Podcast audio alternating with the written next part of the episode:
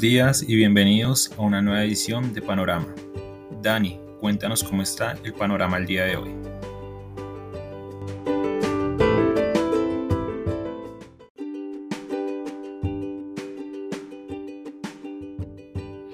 Muy buenos días a los seguidores del podcast Panorama de Global Securities. Hoy 15 de octubre de 2021, nuevamente panorama despejado, valorizaciones de más del 0.5% o del 0.5% en futuros del Standard Poor's y un ambiente general de los mercados positivos. No recuerdo la última vez que tuvimos dos días consecutivos con una apertura tan positiva. Recuerden que normalmente los mercados abren con valorizaciones entre el 0.5 y el menos 0.5, por lo cual nosotros normalmente hablamos de indeciso. Pero pues ya llevamos dos jornadas, la de ayer jueves, hoy viernes, con unas aperturas muy positivas y ¿Qué está explicando esto? Noticia del día. Bueno, ayer el Standard Poor's tuvo su mejor día desde marzo 2021 y Europa estaría acumulando su mejor semana desde marzo 2021. Esto todo explicado por lo que ha significado esta temporada de publicación de resultados. Los temores de septiembre de alta inflación, desaceleración económica, reacción de los bancos centrales, cuellos de botella, esta inflación, están siendo compensados por nuevamente superación de las expectativas de resultados de las compañías. De manera específica, en los Estados Unidos, de las 500 acciones que hacen parte del Standard Poor's, 39 compañías ya han publicado resultados, 31 han superado expectativas, 2 han estado en línea, 6 han, digamos, decepcionado, pero pues es una abrumadora em, sorpresa en términos generales frente a lo que los inversionistas venían anticipando y recuerden que debido a los incrementos de costos pues venían pensando en una compresión de eh, márgenes, lo cual pues digamos hasta el momento ha sido más moderado de lo anticipado. En términos de ingresos, estas compañías que hacen parte del Standard Poor's han superado las expectativas en más del 2% y en términos de utilidades en más del 12%. Y hoy fue el turno para Goldman Sachs con sus publicaciones utilidad por acción de 15 dólares, un poco más, 15 dólares con 5 centavos, utilidad esperaba de 9 dólares con 92 centavos. Es decir, la utilidad fue de 15 dólares por acción y las expectativas eran de 10 dólares, se superó en un 50% este, mm, expectativa de mercado, sin duda pues nuevo impulso adicional, Goldman Sachs se valoriza en el premercado 2%. Con respecto al movimiento del Standard Poor's, ayer cerró en el rango alto del rango de negociación, 4.438 puntos o unidades, como quieran decirle, desde que el Standard Poor's rompió a la baja la media móvil 50, es decir que nuevamente nos ha dejado con los crespos hechos para una corrección realmente saludable y atractiva. El descenso no alcanzó a, ser más del 5% en el peor momento del mes de septiembre y pues ya estamos poco a poco recuperando niveles.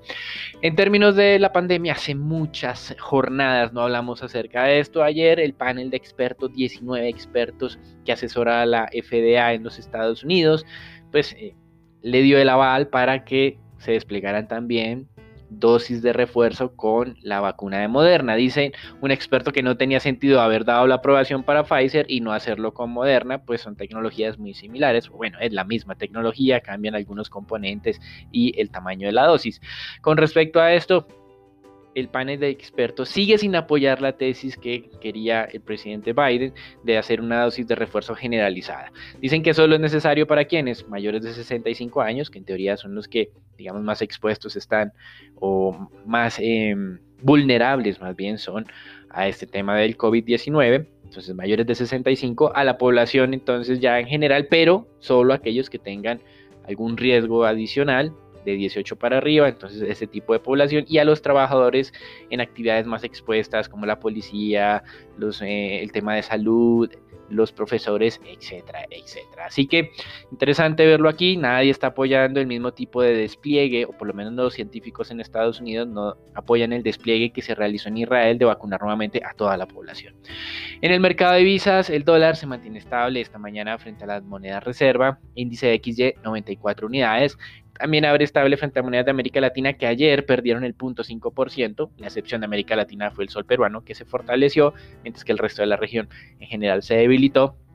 Y dentro de las monedas emergentes, la lira turca se lleva una mención muy especial esta semana. Nuevamente Erdogan le mete la mano al Banco Central, destituye a tres... Eh, miembros del Comité de Política Monetaria o de la Junta como tal, y este Comité de Política Monetaria pues eh, con estos tres miembros que pierde y la sustitución, pues nuevamente Erdogan impone más lo que él piensa acerca de que se debería hacer en términos de eh, política económica.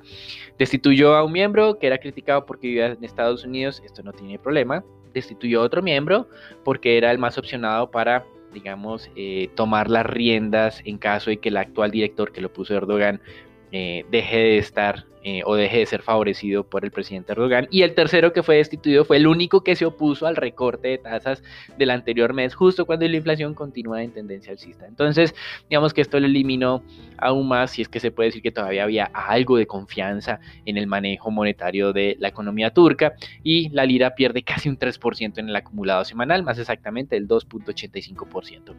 Pasando ya al tema de commodities y con ese esa doble cara que tiene el Bitcoin de un activo especulativo entre la, el nombre de criptomoneda, que no es moneda, y más bien hacia la siguiente sección que es de materias primas, que parece más un commodity, em, se ha venido valorizando.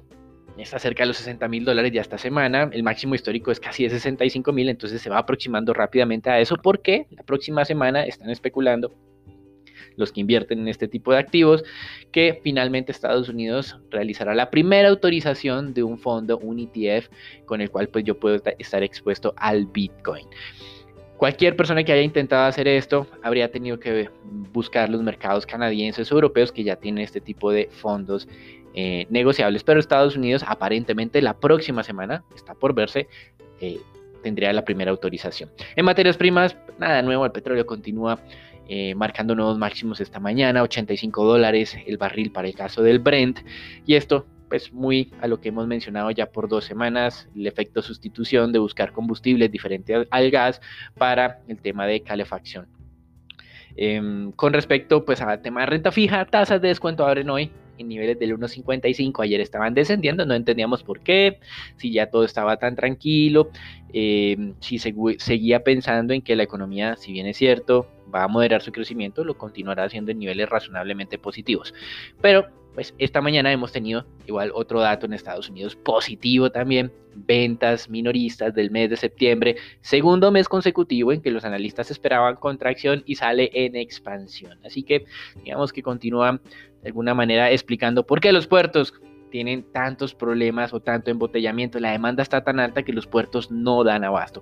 La producción industrial a excepción del tema de microprocesadores, está en máximos históricos, las exportaciones, el comercio internacional está que no da abasto debido pues a este tema de los grandes ahorros que hicieron las familias durante la época de pandemia, los eh, programas de estímulo que se desplegaron, em, el cambio de los hábitos de consumo hacia productos en vez de mm, esparcimiento. Ahora estamos poco a poco llegando o como moderándonos con los levantamientos de restricciones de la pandemia, pues para nuevamente tener más de entretenimiento y menos de compra, menos de compras de productos. Pero como hay tantos temores, pues se acerca la temporada de fin de año y los, em, las compañías pues lanzaron de manera importante o bueno o incrementaron sus eh, compras internacionales, los envíos internacionales y este tema de los puertos está con grandes problemas todavía.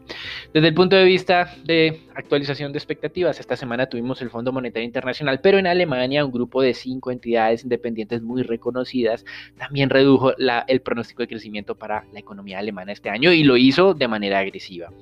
La medición o el pronóstico o el consenso más bien antes del día de ayer era de un crecimiento para este año en Alemania del 3.7%. Fue revisado al 2.4%. La buena noticia es que ellos creen que la razón por la cual se está reduciendo este pronóstico Em, nuevamente temas de cuello de botella para el sector manufacturero será reversado en los próximos meses. Por eso revisaron en alza la del año 2022 del 3.9 al 4.8%. Alemania en teoría también tiene un nivel de crecimiento potencial del 2, 1,5% más o menos. Así que continuará creciendo por encima del potencial. No hay que estar pensando en esta inflación todavía, aunque pues reconocemos que esto va a estar aumentando poco a poco eh, o este tipo de especulación va a estar aumentando poco a poco. Recuerden que el Fondo Monetario Internacional también redujo el pronóstico de crecimiento para Alemania, pero no lo hizo tan agresivamente. El pronóstico anterior era de 3.6%, muy parecido al de estas cinco entidades independientes, y lo redujo al 3.1%. Estas cinco entidades dijeron 2.4%, así que hay una gran diferencia entre el Fondo Monetario Internacional y, digamos, los expertos locales. Para finalizar, ayer no lo mencionábamos, lo pasamos por alto, pero día miércoles el Banco Central de Chile incrementó su tasa de referencia, sorprendió al mercado. El mercado ya estaba con 100 puntos básicos de incremento, es decir, que pasaría del 1.5 al 2.5. No, lo pasó al 2.75. 125 básicos, no parece una diferencia grande, pero el mensaje sí lo es. El mensaje es que la economía chilena ya está o ya recuperó aparentemente e, al cierre este tercer trimestre los niveles prepandemia. Y el Congreso está a miras de aprobar un nuevo em, retiro de ahorros pensionales para que las personas afectadas por la pandemia lo usen en momentos en que la economía chilena casi va a crecer 10% este año. Eso solo le mete más presión a la parte inflacionaria. Chile ya superó el 5% en inflación, lo cual es inusual, así que el Banco Central ha tenido que reaccionar más agresivamente em, para, pues, digamos, contener este posible eh, desanclaje de expectativas que se puede venir en tal vez la estrella de América Latina en términos de manejo económico. Hasta aquí el reporte internacional, lo dejamos con Marcela, con Sharon y con Santiago para que nos cuenten sobre el mercado colombiano.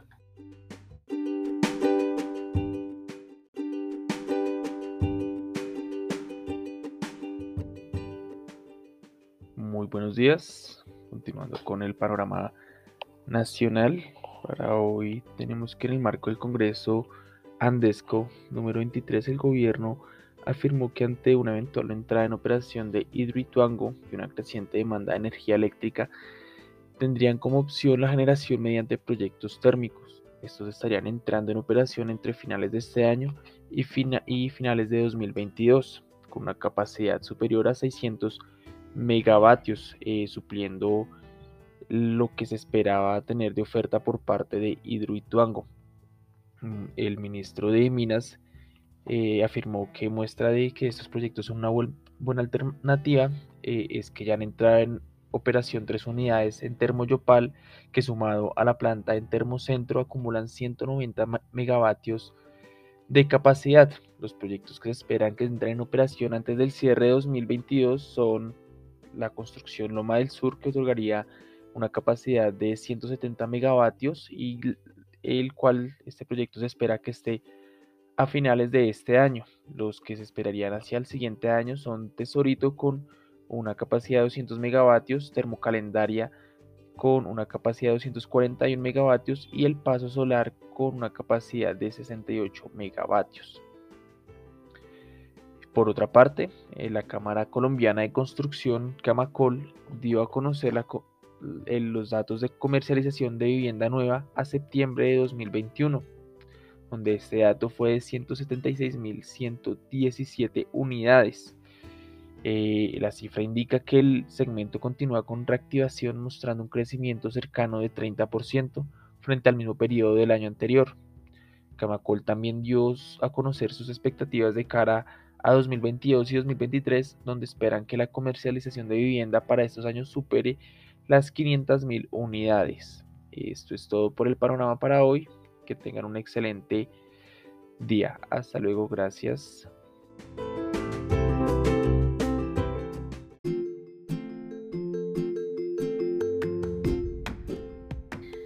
Muchas gracias Santiago, muy buenos días para todos. El día de ayer el índice MSCI Colcap experimentó una muy buena jornada con valorizaciones por 1.6% y se ubica una vez más por encima de esos 1.400 puntos tras un par de sesiones de descanso.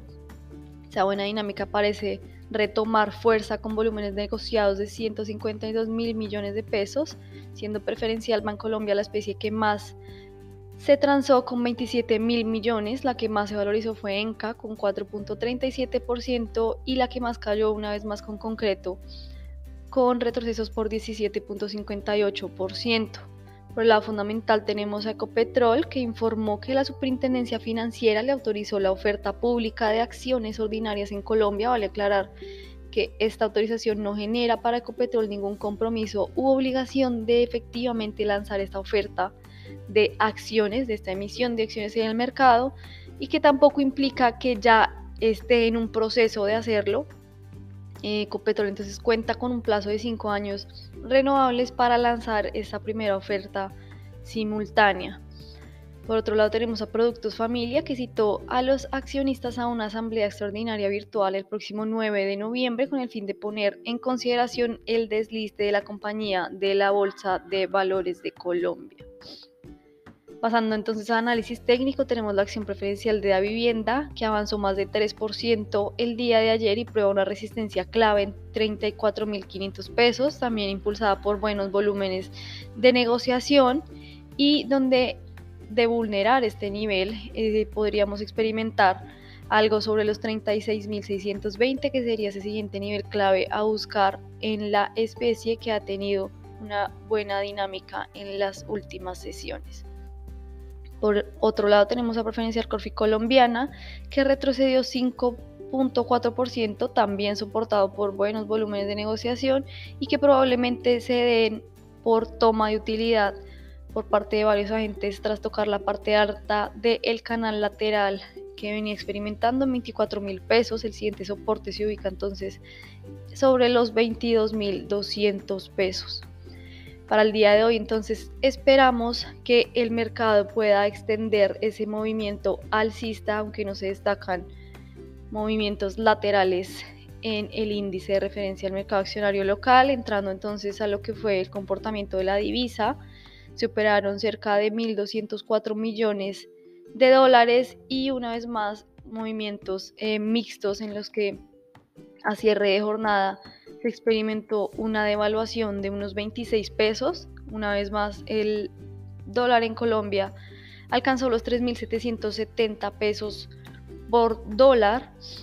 Y para el día de hoy esperamos entonces también presiones alcistas en medio de un índice de dólar en el mundo que está fortaleciéndose y un mercado petrolero que eh, encuentra la estabilidad arranque de sesión. La resistencia se ubicarían en precisamente 3.770 pesos y 3.800 y los soportes en 3.738 pesos y 3.700 pesos por dólar.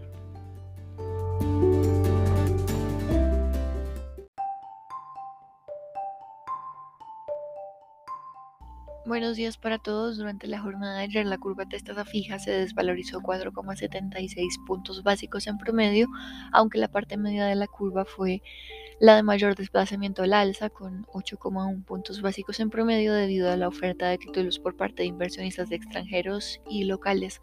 En el segmento largo se observó demanda por parte de inversionistas extranjeros. La curva TSUR se desvalorizó 2,82 puntos básicos en promedio, siguiendo la curva de tasa fija. En el mercado se negociaron 3,4 billones de pesos distribuidos en 2,5 billones para el CEN y 0,9 billones para Master Trader. Con respecto a la deuda privada, se negociaron 639.121 millones de pesos, en donde el 37% de las operaciones correspondió a títulos con tasa de referencia tasa fija, seguido por el 32% que correspondió a títulos indexados a la inflación.